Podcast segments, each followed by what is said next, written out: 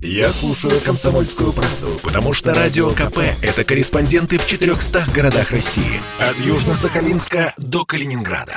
Я слушаю «Радио КП» и тебе рекомендую. Итоги с Жириновским. Каждую пятницу на радио «Комсомольская правда» Владимир Вольфович раскладывает по полочкам главные события уходящей недели. Да, микрофона Владимир Варсобин и, конечно же, Владимир Вольфович Жириновский. Владимир Вольфович, здравствуйте. Добрый день. Для кого-то добрый вечер, кто будет вечером нас слушать. Вообще-то день такой исторический. Сегодня да. стало известно, что главный редактор «Новой газеты» Дмитрий Муратов стал лауреатом Нобелевской премии мира. Э, вообще-то говоря, такое случается в, с Россией раз в 20-30 лет. Э, вы, вы как, вы переполнены радостью за нашего соотечественника? Кому бы не дали премию, это и звание, и деньги, почет, уважение. И если он гражданин царской России, советской или сегодняшней, мы рады. Но мы видим тенденцию, особенно в последние годы, лет 60. Там, в Нобелевском комитете, всегда стараются дать премию тем, у кого плохие отношения здесь, внутри страны, с властью, а иногда с целой группой граждан. Вспомните там Пастернак, значит, там Солженицын и так далее. Вот в данном случае как бы дали ему, он человек неплохой, я его видел на различных тусовках, но вот материалы новой газеты чаще всего отрицательные в отношении России, российского общества. Про ЛДПР только плохое. Поэтому я в личном плане рад за него, но не рад за то, что он руководит этой газетой, основателем которой является Горбачев и банкир – э, как его, Лебедев. Лебедев, фамилия у меня особое отношение. Особое отношение. Да, но дальше. Смотри, смотрите, но давали э, эту премию, я имею в виду вообще Нобелевскую премию, вы правильно сказали, Пастернаку, Солженицыну. Э, ну, это люди, э, скажем, талантливые. И, да, ну, да. А, а, а, судьба таланта русского, что он всегда против э, власти. Ну, вспомните, Лермонтов, Пушкин, Лев Николаевич Толстой, вся, вся э, литература 19 века, которая была вполне себе Нобелевской, если тогда была бы был Нобель, она, они получили бы свои Нобелевские премии. В чем все-таки секрет? Почему талантливый человек в России а, идет против власти? Как вы считаете? Это черта характера. У нас любят оскорблять, нападать, давать отрицательные оценки. Почему? 300 лет монгольского ига, 300 лет русский народ мучился и с ненавистью смотрел на завоевателей. А потом были немцы, поляки, шведы. Тысячу лет, из них 700 лет русский человек воюет, сидит в тюрьме, болеет. И отсюда ненависть. Лучше всего выразить в отношении власти. Власть посылает на войну, власть платит маленькую зарплату, власть сажает в тюрьмы – Поэтому автоматом вырастает интеллигенция, которая э, всячески порочит власть. Но из этого порочного круга надо выйти, надо смириться. И вам, гражданин Варсобин, и всем коммунистам, Зюганов и так далее. Смиритесь. Это наша страна. Хватит уже ее охаивать. Давайте отдельные недостатки, они есть. Вы смирились уже, Владимир Владимирович? Да все должны смириться, покориться и жить большой семьей от Калининграда до Камчатки и стараться помогать друг другу, добрее быть друг другу, значит, э, раздавать что-то э, лишнее для всех людей, не отбирать, не хапать, не нападать. Вот недавно в метро избили парня русского. За что избили? Он встал на защиту девушки, которой три приезжих приставали, хамили и так далее. И так избили, что неизвестно, будет ли живой. Вот что они это делают. Зачем это делают? Идите в публичный дом и там получайте Но это другая тема, Владимир вы как-то перескочили с, с темы все-таки свободы э, на э, драку в, в метро. Я Давайте хочу вернемся. О другом поговорить. Э, поговорить. Давайте. Левада, Левада-центр, новое исследование. Да. Оказывается, 45% а опрошенных не доверяют результатам выборов, Владимир Владимирович. Откуда а... давайте причину? Давайте смотреть. Левада-центр дает факты, цифры. Я причину называю. 70 лет советской власти. Мы все ее ненавидели. На всех выборах 99,9 98,9. Один человек в, этой, в, в бюллетене. И ненависть к выборам была 70 лет. Мы ее презирали, эти выборы. Я на обороте бюллетеня писал, убирайтесь к черту, уходите, вы нам надоели. Почему никто не вышел защищать СССР, кроме ЛДПР? Поэтому это в этом плане. Я с вами Нет, погодите, согласен. выборы были нечестные. Подождите, выборы были нечестные, считаю, чуть ли не большинство. Там э, разделилось, но 45% это очень серьезно. Вы говорите, что выборы были нечестные. А вот буквально недавно вы на днях ходили к президенту Владимиру Путину, и как вот сейчас такой, такой опубликован документ, не знаю, вы сейчас скажете, он настоящий или нет, будто бы вы сразу же после выборов попросили у Путина э, отдать э, здание, которое принадлежит э, Российской Академии Наук, вашему э, университету. Вот интересная позиция оппозиционера, Владимир Вольфович. Вы э, говорите, выборы нечестные, вы критикуете власть, потом спокойно идете к президенту для того, чтобы вам за, э, дали какое-то имущество. Это, ж, это как получается? Давайте сперва начнем с первого. Я Давай. сейчас говорил, что я выборы считаю нечестными. Вот у меня целая Академия наук сидит. Вы что мне голову морочите? За пять минут эфира я ни разу не сказал, что выборы были нечестные. Я Они сказал, были честные. Что? Они были честные, по-вашему, Владимир Ну, я же не говорил, что они были нечестные. Я говорил, почему люди отрицательную оценку дают и выборам, и власти, и своему будущему. Потому что они истерзаны сотни лет. То монголы, то помещики, то война, то гулаг. А слово, что выборы были нечестные, я не произносил. Второе. Причем есть какое-то здание, какой-то вуз. Это какое отношение имеет? Какое отношение имеет к ЛДПР? Откуда сразу после выборов вы идете, а? вы идете к президенту для того, чтобы для чего? Для того, чтобы попросить какой-то кусочек. Ну вот, кто вот, вам это сказал? Варсобин. Да. Варсобин, кто вам сказал, что я у президента что-то просил? Вы что, стояли, неужели, слушали? Неужели только у Мишустина мы просили? У меня документ э, датированы 28 сентября, то есть сразу же после э, выборов, датированы, вы обращаясь к Мишустину. Буквально несколько дней назад вы были президента. Но неужели вы не просили у президента э, здание Академии наук? Ничего не просил, абсолютно. Это раз. Второе. Никакой связи с выборами нету. С ЛДПР нету. У нас много вузов. Студентам надо где-то жить. И я много лет оказываю помощь всем вузам, которые ко мне обращались за помощью том числе МГУ, в том числе вузы в периферии. Чего вы все в одну кучу сваливаете? Поэтому никакой связи с выборами нету. Я имею право, учитывая просьбы студентов, преподавателей, ходатайствовать. Я каждый год, слушайте, Варсобин, мы обсуждаем бюджет, я вношу поправку каждый год на сотни миллионов, а то и миллиарды, по-моему. Сейчас академики мне подскажут. Ведь за нашей с вами беседой звучит, следит большая группа академики. Чернышов, Бычков, Горлов и Воронин. Так вот мы, посмотрите все бюджеты, мы попросим Чернышов, первый зам председателя комитета по образованию. Каждый год только ЛДПР требует увеличить финансирование образования. И страна получает больше денег на образование. Вот это мы делаем для всей страны. Для всей страны мы просим убрать ЕГЭ, это что, для только Института мировых цивилизаций? Для всей страны.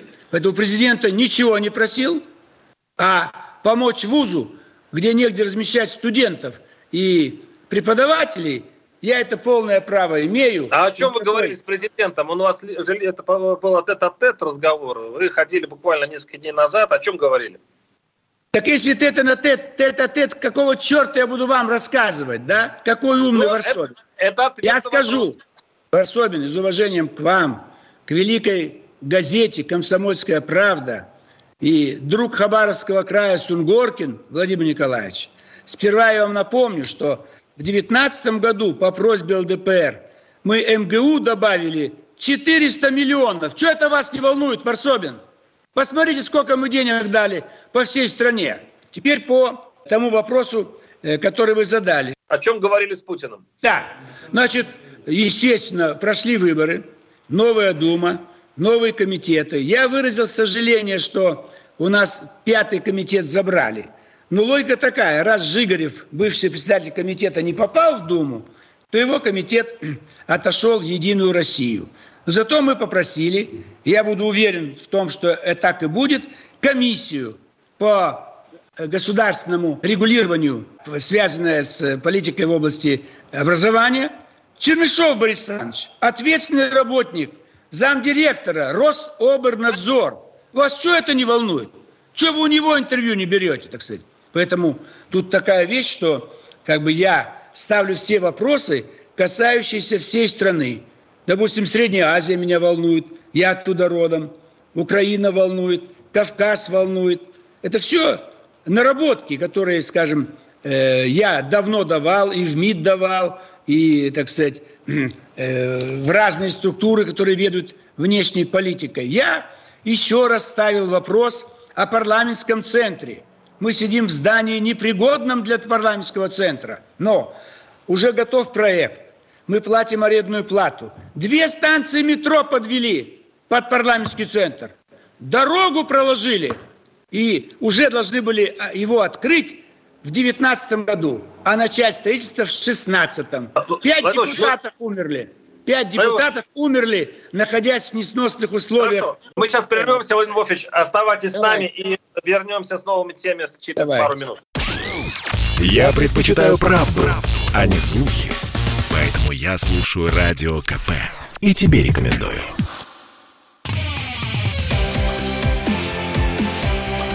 Итоги с Жириновским. Каждую пятницу на радио «Комсомольская правда» Владимир Вольфович раскладывает по полочкам главные события уходящей недели. Да, у микрофона Владимир Варсобин и э, у нас в виртуальной студии Владимир Вольфович Жириновский. Э, и продолжаем наши, скажем так, мы сейчас перебираем разные интересные темы, которые сейчас произошли, и одна из них э, вот это знаменитое журналистское расследование, так называемое Пандора. Это когда были проанализированы счета сотен миллиардеров, и выяснилось, что в офшорах находятся деньги очень известных лиц, причем кремлевских, это администрация президента, это Эрнст, кстати говоря, э, который, оказывается, э, скупил э, больше 30 кинотеатров в Москве по заниженной цене, если верить ящику Пандора. Кроме того, Единая Россия, вот э, та вроде бы партия, которая призывает не прятать деньги за границей, вот э, очень много депутатов, которые действительно сохранят деньги за границей, причем в офшорах. Львович, доверяете ли вы вот этому расследованию, которое затрагивает самых первых лиц, там, знакомые Путина, племянники Путина? Что это такое, как вы думаете? Очень трудно выработать правильную точку зрения, могут подтасовать. Вот я сейчас сижу с вами, э, дорогой э, товарищ Варсобин, пламенный журналист замечательной э, радиостанции КП. Сейчас на наше имя с вами где-нибудь откроют счета в Женеве, в Лондоне, в Нью-Йорке, и мы с вами в дураках будем. Всему миру покажут, а вот у Варсобина там 15 миллионов долларов, а вот у Жириновского там какая-то дача или еще что-то. То есть в этом плане опасность. Сегодня счет открывается запросто. Даже ездить не надо по электронной почте на любое имя. Ведь можно фамилию поменять. Кто-то возьмет имя Владимир Вольфович Жириновский и откроет на это имя черт знает что. Вот это опасно, что мы не можем доподлинно знать, это его счет, это о нем идет речь. Второе. Много лет ЛДПР в стенах Государственной Думы говорит, ну давайте установим полную тайну, государственную тайну всех банков в стране. Тогда люди дома оставят деньги. Зачем их везти далеко? Хорошо, да, другой вариант. Давайте Сахалин превратим в офшорную зону. Давайте Калининград, чтобы на территории России. И опять никакой никому информации. Ведь если мы хотим пресечь коррупцию, то мы можем, э, следователи, когда найдут какие-то криминальные схемы, Тогда начинайте вскрывать и имущество искать, и деньги искать. Я к тому, Владимир Львович, что да. вот вы говорите, что можно приписать. Это документ, ну, это не просто а, обозначение человека и что он что-то чем-то владеет. Это конкретный документ. Более того, хозяева вот этих счетов, которые объявлены, они не спешат говорить, что это не так. Более того, Эрнст заявил, что да, было дело. В 2014 году ему продали 36 носимых, вот сейчас я вспомнил эту цифру, 36 носимых кинотеатров, которые, которые стоили по а, значит, 21 1 миллиард, да, а он купил за 7, за 8 миллиардов. Ну и он сделал все законно. И подобные заявления делают все участники вот этого э, списка. Значит, что мы видим? Мы видим, что власть, с одной стороны, заявляет о том, что офшоров надо избавляться, с другой стороны, члены самой власти, Кремля, администрации президента спокойно э, это делают. Ну, как бы учат народ, говорят народу одно, а деньгишки прячут все по старинке. Надо что-то делать, может быть, законодательно как-то это э, подкрутить. Э, значит, отвечаю. Э, при советской власти это было невозможно. У людей была зарплата. Максимум в конвертах давали при Сталине, потом что-то придумал Брежнев, дополнительные пайки. Тесть получал у меня, я пользовался. Но люди не захотели жить, когда сплошные ограничения. Я на всю жизнь запомню. У меня зарплата 160 рублей, 16 тысяч. Надбавку можно было сделать. В штатном расписании была позиция 500 рублей максимум. Я два года упрашивал парткомы, правкомы, чтобы у меня было 16 тысяч 500. Да пошли вы к черту с вашим социализмом. Если я буду всю свою жизнь тратить, чтобы получить эту маленькую надбавку 500 рублей, что я на нее сделаю? Поэтому мы жили в обществе, когда ничего нельзя. Я купил две дубленки. Сперва одну, потом другую. У меня были чеки Нижкослторга. Я работал с клиентами. Так на работе э, мой товарищ по работе увидел дубленку первую. О, какая у тебя дубленка. Я через две недели другую одел. Что же носить одну и ту же? О, у тебя вторая дубленка? Ну что это за общество? Что я должен показывать? Поднимаюсь по лестнице, бухгалтер сзади идет. О, у тебя ботинки из березки. Действительно, там в основном э, красивая обувь была в березке. Мы до чего а довели страну? У нас люди живут плохо. У нас они смотрят телевизор, где щеголяют э, за э, какие-то перчатки и сумочку, за, за, за их годовую зарплату. Люди получают по 15-20 тысяч рублей, Владимир Вович. И, и вы говорите о том, что э, им не, они, скажем так, их народные избранники должны жить в 500, в тысячу раз лучше их. Ну, по-моему, это несправедливо. Ну, разве я так сказал, Варсобин? Нет. Что вы меня искажаете уже второй год? Я объясняю, что при социализме это было невозможно. Но когда мы сами поломали социализм и дали свободный доступ к большим деньгам, люди действительно стали много покупать, по-другому одеваться, другие квартиры. Но надо помочь тем, у кого такой возможности нету. Если бы наш царский капитализм остался нетронутым, сегодня у нас был бы сплошной средний класс. Все бы жили в двух-трехкомнатных квартирах, хорошо одевались, питались, отдыхали. Но если мы сожгли дважды страну, что вы об этом не говорите? Сожгли коммунисты. Они, мою бабушку на Соловки, отца в Сибирь. Это кто сделал? Как жить нам было в таких условиях, когда мы все чьи-то лишены, лишенных прав? Моя мама идет по Рузаевке и плачет. Школьников собрали в театре, пионеры, и говорят, а Саша Макарова, ты выйди из зала, ты дочь лишенцев, лишенных избирательных прав. В 1936 году Сталин дал всем права. Вы что, издевались над нами? Миллионы людей были лишены прав, миллионы в ГУЛАГе. Поэтому, когда устроили такой банкет, возврат к капитализму. Конечно, они стали несказанно богатыми, но я же не за это выступаю. Я объясняю, что люди голодные сто лет дорвались до больших денег и гуляют. Но надо думать о тех, кто у нас живет плохо. И ЛДПР за это. И все лозунги нашей кампании было «Мы за бедных». Мы, я, мы все наизусть знаем. Владимир Владимирович, но самое удивительное заявление Пескова. Вот, вот я да. вишенка на торте, да. Он сказал, ну. что да, он видел это расследование и э, ничего не видит в этом предусудительного и никаких расследований он затевать, власть затевать не будет. Они не будут проверять информацию. Э, это, это самое убийственное. То есть показывают, смотрите, сколько э, денег находится, и не факт, что они задекларированы у наших чиновников, депутатов, и э, там у Чемизова, по-моему, пачерица имеет э, яхту где-то в сотни миллионов долларов, которая находится там у Виргинских островов. Кремль говорит, не-не, мы это проверять не будем. Согласен с вами.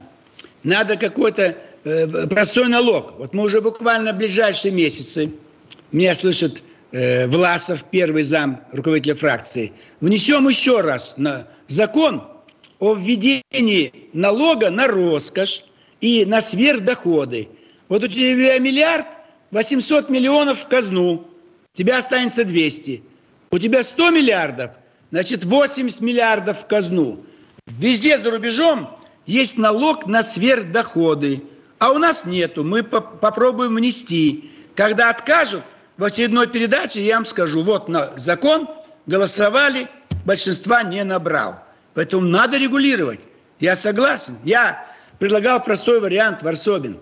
Соберите 100 человек, они сверхбогатые, в Кремле, и скажите, ребята, оставьте себе по 10 миллионов на чай с маслом, хлеб с маслом, все остальное в Центральный банк. И раскидать по всей стране дома, дороги, больницы, поликлиники, дешевая одежда, обувь. Давайте так сделать. Но ЛДП это предлагает. Но Зюганов это не предлагает. совершенно идея, левая идея. Так экспроприация это, это затея коммунистов обычно, большевиков, Владимир Вольфович.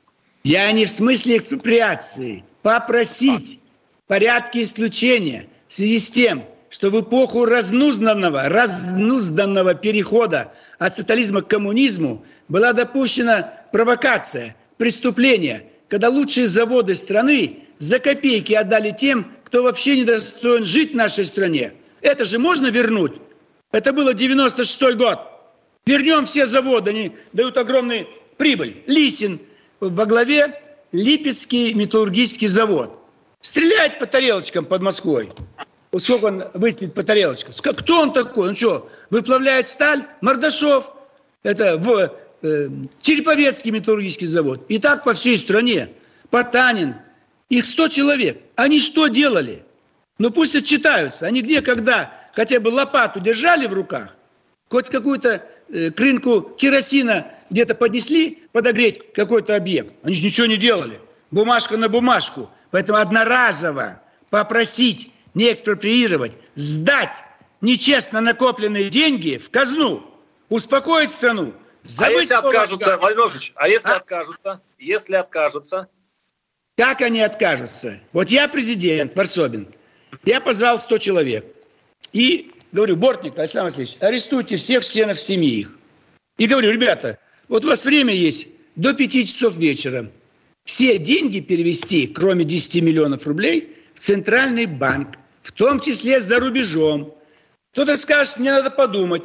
Пожалуйста, в Лефортово, вип-камера, подумай там. У нас небольшой блок рекламы, оставайтесь с нами, через пять минут мы снова здесь. Послушай, дядя, Радио КП, ведь недаром я его слушаю и тебе рекомендую. Итоги с Жириновским. Каждую пятницу на радио «Комсомольская правда» Владимир Вольфович раскладывает по полочкам главные события уходящей недели. Микрофона Владимир Варсобин и Владимир Вольфович Жириновский. Владимир Вольфович, э, да. я, я вот сейчас скажу, где я нахожусь. Э, это будет очень кстати к нашей программе. Я нахожусь в Ереване, в Армении, Владимир Вольфович. Да. И, и прямо отсюда очень хорошо было слышно, как вы заявили э, во время телевизионного какого-то эфира, ну там Симонян Маргарита была, обращаясь к главному редактору Симонян. И вы, армяне, цитирую, получите и Арарат, и Карс, и Ардаган, если будет жесткий режим, как при царе. Как при демократах, при Ельцине у вас и Ливан скоро заберут и так далее. Вольфович, а мне сразу стало любопытно, а э, на самом деле армяне здорово здесь заинтересовались. А каким образом вы подарите им Арарат? Объясняю. Эрдоган и кто его заменит, у них это идея фикс. Воссоздать хотя бы частично Османскую республику. Империя не получится. И везде есть турки, азербайджанцы, где-то там крымские татары, гагаузы в Молдавии, туркмены – Туркмен даже называется туркмен, турок. При мне первый президент Туркменистана Сабантуй строил. и говорит, мы один народ, но два государства. По-русски говорил, потому что уважал и Россию, русских, и меня, как представителя России. Это действительно один народ. У, у них язык ближе, чем у нас сербский, болгарский, польский и так далее.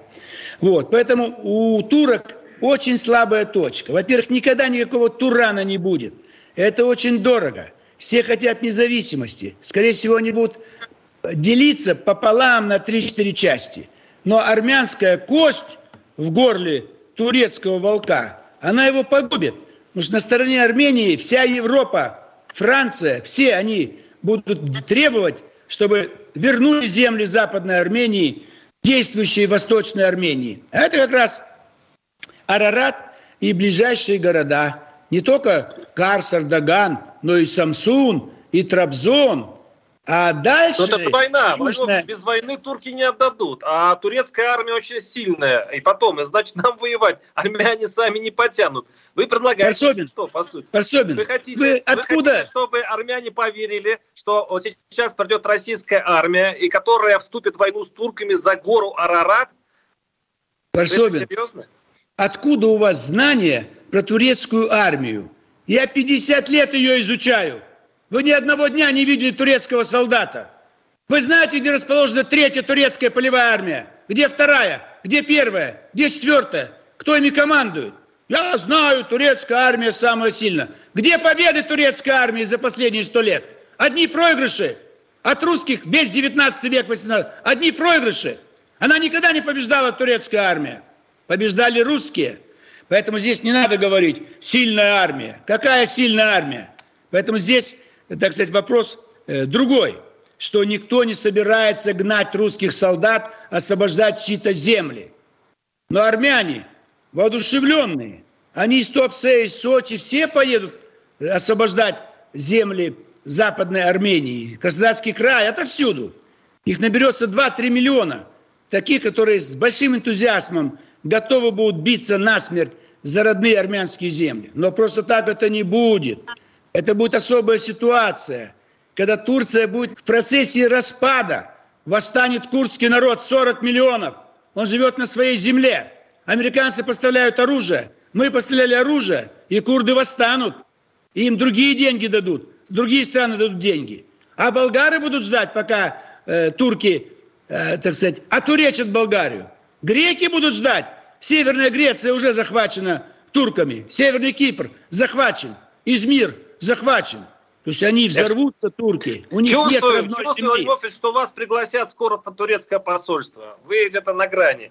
Или уже перешли грань? Я об этом говорю 50 лет, Варсобин.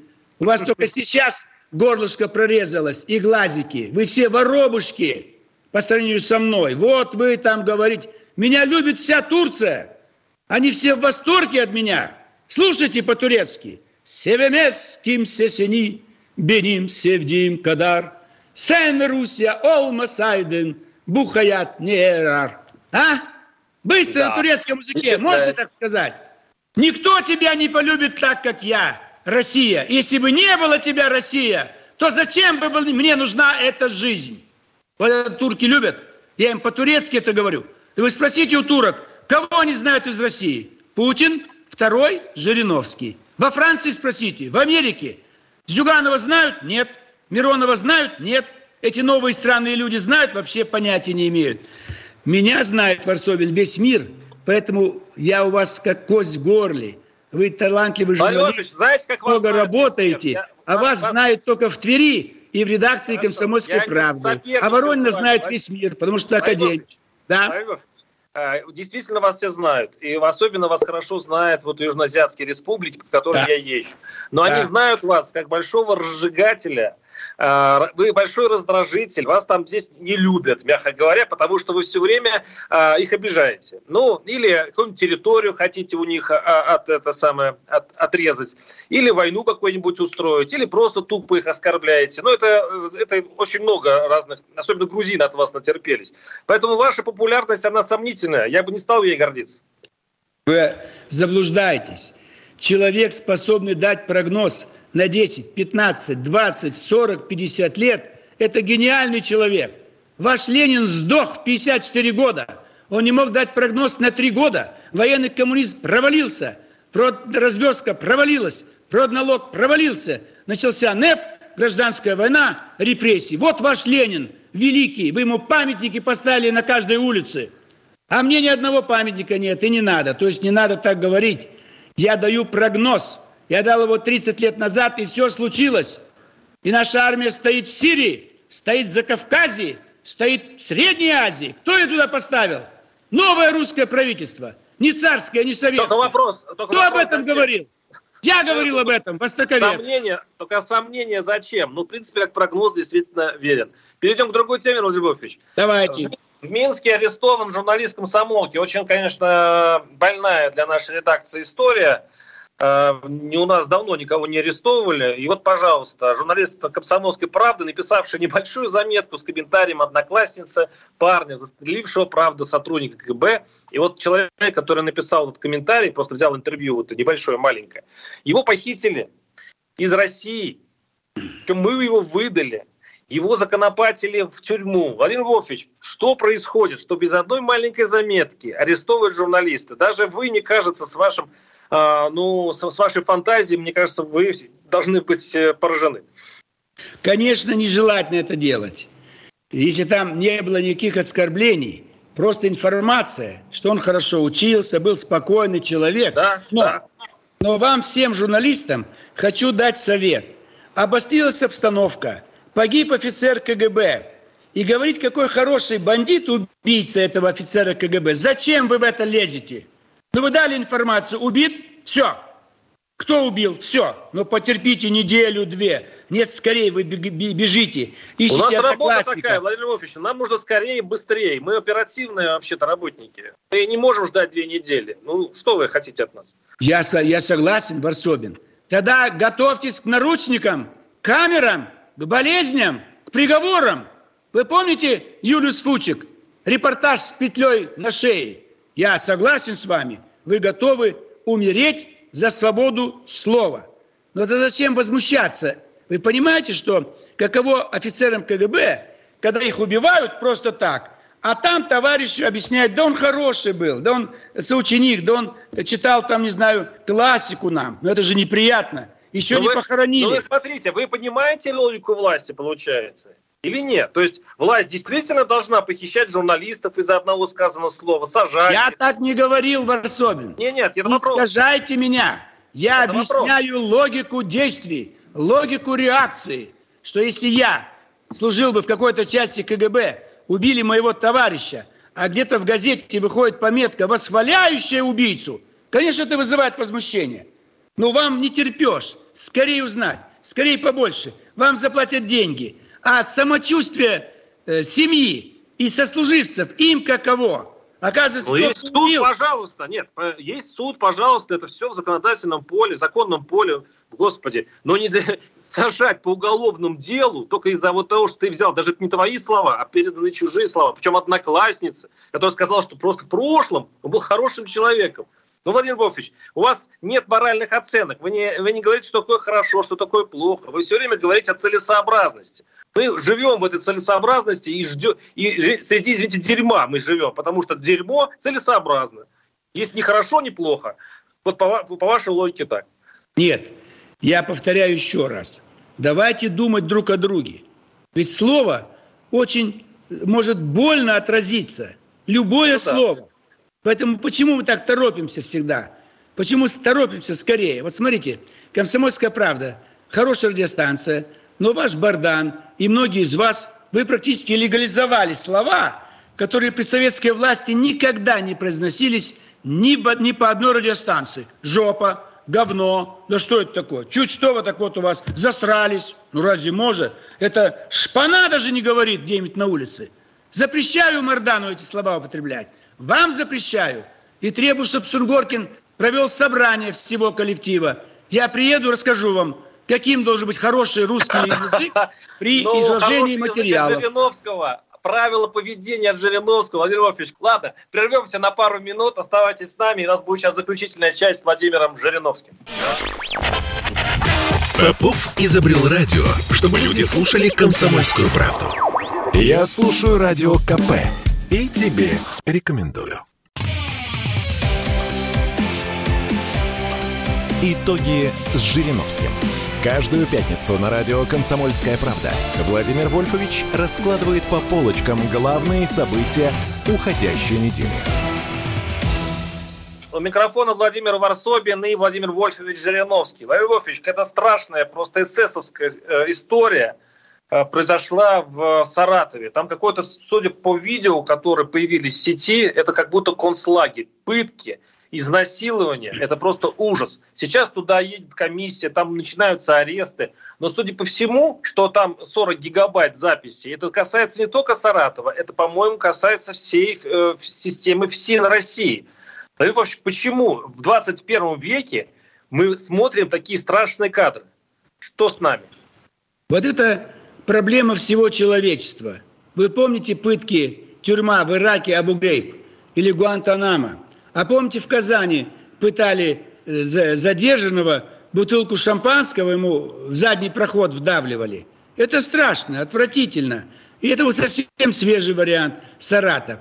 Проблема в том, кто идет на работу э, в Федеральная служба исполнения наказаний. Власов пойдет туда? Пойдет туда Глотов, Бычков, Никулин. Поэтому это э, вопрос кадровый. Где взять нормальных, спокойных, честных, чистых? Туда идут те, которые хотят отомстить. Ночь, никого нету. Слава богу, камеры поставили. А сколько этих пыток? Просто издевательств. Просто физическое насилие происходило по всему миру, по всей стране. Люди боятся в тюрьму идти. Потому что не по приговор суда они боятся, а что там будут над ними издеваться. Это же очень страшно. Потом оттуда уходят ребята с однополой ориентацией. Потом их всю жизнь еще обвиняют. Вот у вас там какие-то взгляды не те. Да его изуродовали в тюрьме, в камере, когда ему было 17 лет. И навсегда эту нервную систему и половую систему, реакцию, это вот все изуродовали. Это же отсюда идет-то. И в армии также происходит. Все эти походы, подводные лодки, 6 месяцев не могут выйти, так сказать, э, наверх. Но самое страшное, конечно, это вот возможности Федеральной службы исполнения наказаний оставаться ночью и любого задержанного пытать, это очень отвратительно. Поэтому нужны показательные процессы. Ведь у нас все скрывается. Осуждены. Покажите. Через полгода, где он сидит, как его мать обливается слезами. Ничего нет. Помните, парень, у меня сосед Ясенева, 26 убил как его фамилия? Сейчас я уже забыл. Печушкин. Печушкин.